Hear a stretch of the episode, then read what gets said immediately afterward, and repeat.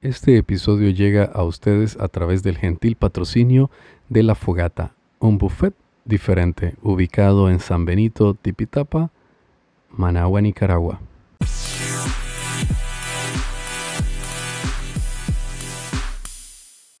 Bienvenidos a un nuevo episodio de Audio Arquitectura. Hoy estaremos hablando acerca de las puertas y los diferentes materiales que podemos utilizar para ellas. Acompáñanos y descubre esta nueva información.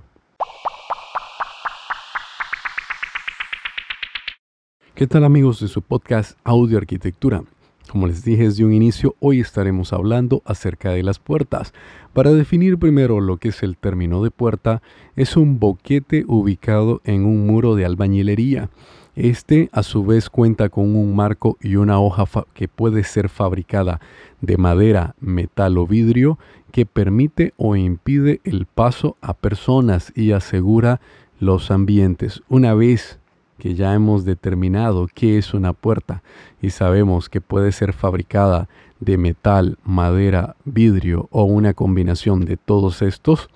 vamos a, tratar un poco acerca de las medidas estándar que deben de tener las puertas para que las tengamos a consideración a la hora de fabricar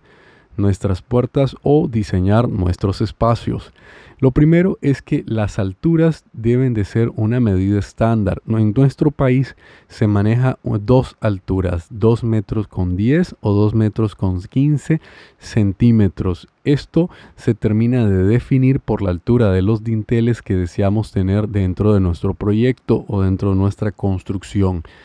Las medidas a los ancho de cuánto debe tener cada una de las puertas varía en dependencia del tipo de puerta. Por ejemplo, vamos a empezar por la puerta de acceso para una residencia, considerando que este va a ser el punto inicial o principal de ingreso para la vivienda y es igual un punto para poder eh, desalojarla ante cualquier tipo de emergencia sea un sismo, incendio o demás, se considera que la medida debe ser un metro con 5 centímetros y esto está mucho en dependencia de los mobiliarios y equipos que vamos a incorporar dentro de nuestra residencia. Al tener esta medida vamos a poder permitir ingresar con sillones, sofá, refrigeradoras, cocinas, lavadoras y demás elementos que necesitemos incorporar dentro de nuestra vivienda. De tener menos de un metro con 5 centímetros, vamos a vernos forzados a tener que hacer diversas complicaciones como desde desmontar la puerta para poder ingresar con cada uno de estos elementos y tener que volver a reubicar la puerta o buscar otro tipo de alternativa para ingresar con los electrodomésticos. Si ya estando una vez por la parte interna de la residencia, las puertas de las habitaciones y demás ambientes deberían de tener punto 90 centímetros, perdón, 90 centímetros o punto 90 metros. Esto para que podamos tener una correcta circulación entre los espacios. Si nos vamos a referir ya a las puertas ubicadas hacia eh, servicios sanitarios, podemos reducir un poco más las medidas hasta 0.85 metros o 85 centímetros. Y si hablamos de las puertas ubicadas en cuartos de ducha o cuartos de inodoro, podemos reducirnos hasta 75 centímetros o 0.75 metros eh, respectivamente para estos espacios. Con estas medidas lo que vamos a asegurar es que podamos permitir ingreso a los diferentes ambientes que forman parte de una residencia. Lo que sí no les recomiendo es que tengamos puertas menores de 60 centímetros o de 60 centímetros o 65 porque debemos de tomar a consideración que la parte eh, de pasada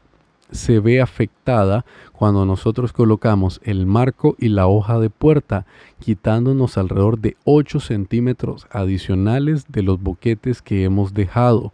Esto para entenderlo significa que si nuestro boquete de la puerta principal es de un metro con 5 centímetros y le quitamos el ancho de marco más la hoja, vamos a tener alrededor de punto 96 metros o 96 centímetros para la pasada y los diversos equipos que hemos mencionado en un inicio tienen una medida aproximada de 91 o 90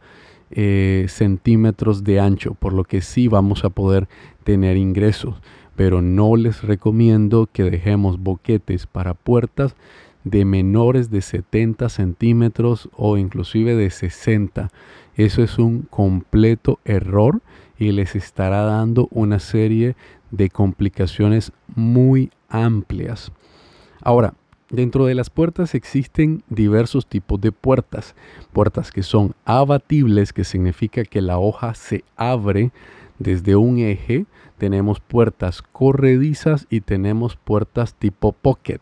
que se introducen entre dos muros y desaparecen una vez que nosotros la aperturamos. Pero igual su funcionamiento es corredizo. Lo único que cambia es que una vez que se abre la puerta, entra a través de dos muros y se oculta totalmente. ¿Qué es lo que nos permite o en qué se confía o se usa cada tipo de puerta? Bueno, las puertas abatibles son de uso común en la mayoría de ambientes, pero cuando queremos desear tener más amplitud dentro de los espacios, recurrimos a las puertas eh, corredizas que por lo general las fabricamos de madera y vidrio y están ubicadas entre espacios de terraza y cocinas o terrazas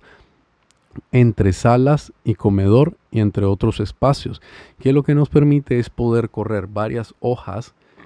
hacia un mismo punto y lograr la mayor apertura posible que podamos tener. Por el contrario, en el, en el formato Pocket lo único que tenemos es una única hoja y esta una vez aperturada se introduce dentro de la pared y desaparece por completo que si deseamos tener una mayor estética para un ambiente, este puede ser una excelente opción. Si no deseamos estar viendo la puerta, lo único que les recomiendo en este tipo de formato de puerta es que las cerraduras tienden a ser casi cuatro veces más cara que las cerraduras que se utilizan en las puertas abatibles o en las puertas corredizas normales. Esto se debe a que tienen un tipo de dispositivo que se dispara una vez que deseamos volver a jalar la puerta, ya que no vamos a tener opción alguna de dónde incorporar los dedos o la mano para poder jalar la hoja de puerta y volverla a colocar dentro de su lugar. Como hemos hablado en un inicio, las puertas pueden ser fabricadas de metal, vidrio y madera. Dependiendo de la ubicación, de dónde va a estar la puerta o del tipo de eh, intemperie o ambiente, así se utiliza los materiales. Por ejemplo, las puertas de ingreso en muros perimetrales, portones y demás siempre se fabrican de, mm, de metal aunque también se pueden trabajar con algunos tipos de maderas que son altamente resistentes al intemperie, como lo son el guayacán, el frijolío, el nancitón, entre otros, pero son maderas muy duras de trabajar y nos van a crear ciertas complicaciones al armado de las puertas, por lo cual sale mucho más fácil trabajar en metal y si queremos tener una simulación madera, trabajar con algún tipo de pintura que nos pueda permitir pintar algún tipo de jaspe de madera simulando algo más natural en la puerta de metal. En estas mismas puertas podemos incorporar vidrio pero debido al que se encuentra expuesto a la intemperie no podemos utilizar cualquier tipo de vidrio. Les recomiendo que utilicemos un vidrio de 6 milímetros o un vidrio de seguridad para tener mayor tranquilidad y esto solo se va a ubicar en un espacio como para tener un visor y poder ver quién es la persona que está tocando nuestra puerta. Luego, cuando nos pasamos a la puerta principal de ingreso, esta puede ser una combinación entre metal, madera y vidrio. Y a lo interno de la residencia podemos tener puertas de madera sólida, madera con vidrio y tener puertas de vidrio y aluminio. que es otro de los materiales que es utilizado para todas las puertas corredizas o puertas abatibles de sistema framing. Otro material que no les he mencionado para la fabricación de puertas es el PVC, teniendo opción de generar perfilería en material de PVC de alta resistencia con vidrio en todo su contorno, pudiendo tener puertas abatibles y corredizas. Lo único sí es que este material en particular es algo costoso y debemos de tenerlo a consideración si deseamos tenerlo dentro de nuestro proyecto. Una recomendación que les doy dentro del tema de materiales es tratar de minimizar el uso de cedro macho en las puertas. Ya les voy a decir por qué. El cedro macho es una madera que absorbe y libera demasiada humedad y siempre nos va a generar dificultad que en verano la puerta se ve demasiado pequeña de su verdadero tamaño y en invierno que absorbe humedad se traba y es difícil de abrir y difícil de cerrar. Esto se debe a la consideración del tipo de madera, por lo cual yo les recomiendo que si vamos a utilizar madera dentro de las puertas, hagamos el esfuerzo de invertir un poco más y trabajar directamente con cedro real, que éste no sufre las deformaciones de contenido de humedad que sufre el cedro macho y nos va a facilitar mucho el tema del uso de la puerta y minimizará el proceso de mantenimiento, ya que una puerta de cedro macho tiene demasiadas deformaciones en las uniones de fábrica que termina necesitando al menos una vez al año un mantenimiento correctivo de las deformaciones que se sufren por la, el cambio de humedad. Si por el contrario no queremos trabajar con madera, también tenemos unas opciones un poco más económicas en las cuales encontramos puertas de fibran, puertas de plywood que son perfectas para el área interna, pero no son eh, correctas de uso en áreas húmedas, ya que el fibran siendo un comprimido de acerrín con pegamento igual lo que es la temática de el plywood que es acerrín comprimido a través de capas de la madera eh, dará como resultado tener un daño en la puerta si la exponemos directamente a la humedad. Por lo, por lo ende, nosotros no les recomendamos que este tipo de puertas estén directamente ubicadas en ambientes como baños, cocinas, eh, exteriores de terraza que pueden ser humedecidas y que puedan sufrir una deformación en su cuerpo, pero sí son aptas para la parte interna y tienen un menor costo, pudiendo costar una puerta de fibran entre 65 y 85 dólares versus una puerta de madera de cedro real que pueda rondar los 190 dólares ya con su marco sin incluir los herrajes. Esto sí, las puertas de metal, dependiendo del tipo de chapa, y las puertas de vidrio, dependiendo del espesor de vidrio, van a cambiar. Por lo cual yo les recomiendo que una vez que vayan a seleccionar el tipo de material y propuesta de diseño de las puertas a incorporar dentro de su casa, hagan primero la valoración de costo de cada uno de los tipos de materiales que se pueden utilizar y que vean por la parte del presupuesto disponible para poder trabajar de la mejor manera correcta y así lograr ahorros significativos al seleccionar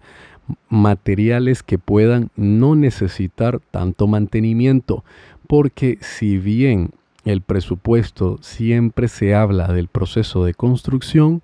el presupuesto de una vivienda no únicamente se compone de el tema de construcción, sino del mantenimiento a futuro y existen algunos materiales que por ser de términos económicos y de baja calidad terminan requiriendo mucho mantenimiento durante su vida útil, siendo a la larga más costosos que los materiales de mayor resistencia que si bien vamos a tener un ingreso o un gasto, perdón, inicial mayor,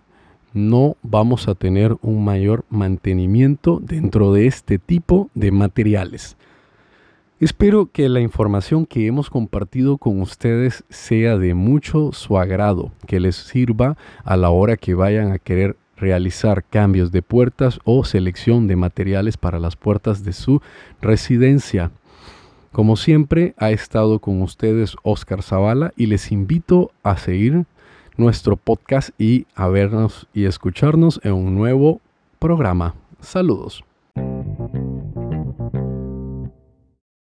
Audioarquitectura es una creación de estudios a través del arquitecto Oscar Zavala. Para mayor información, contactar al WhatsApp más 505 88 19 37 76.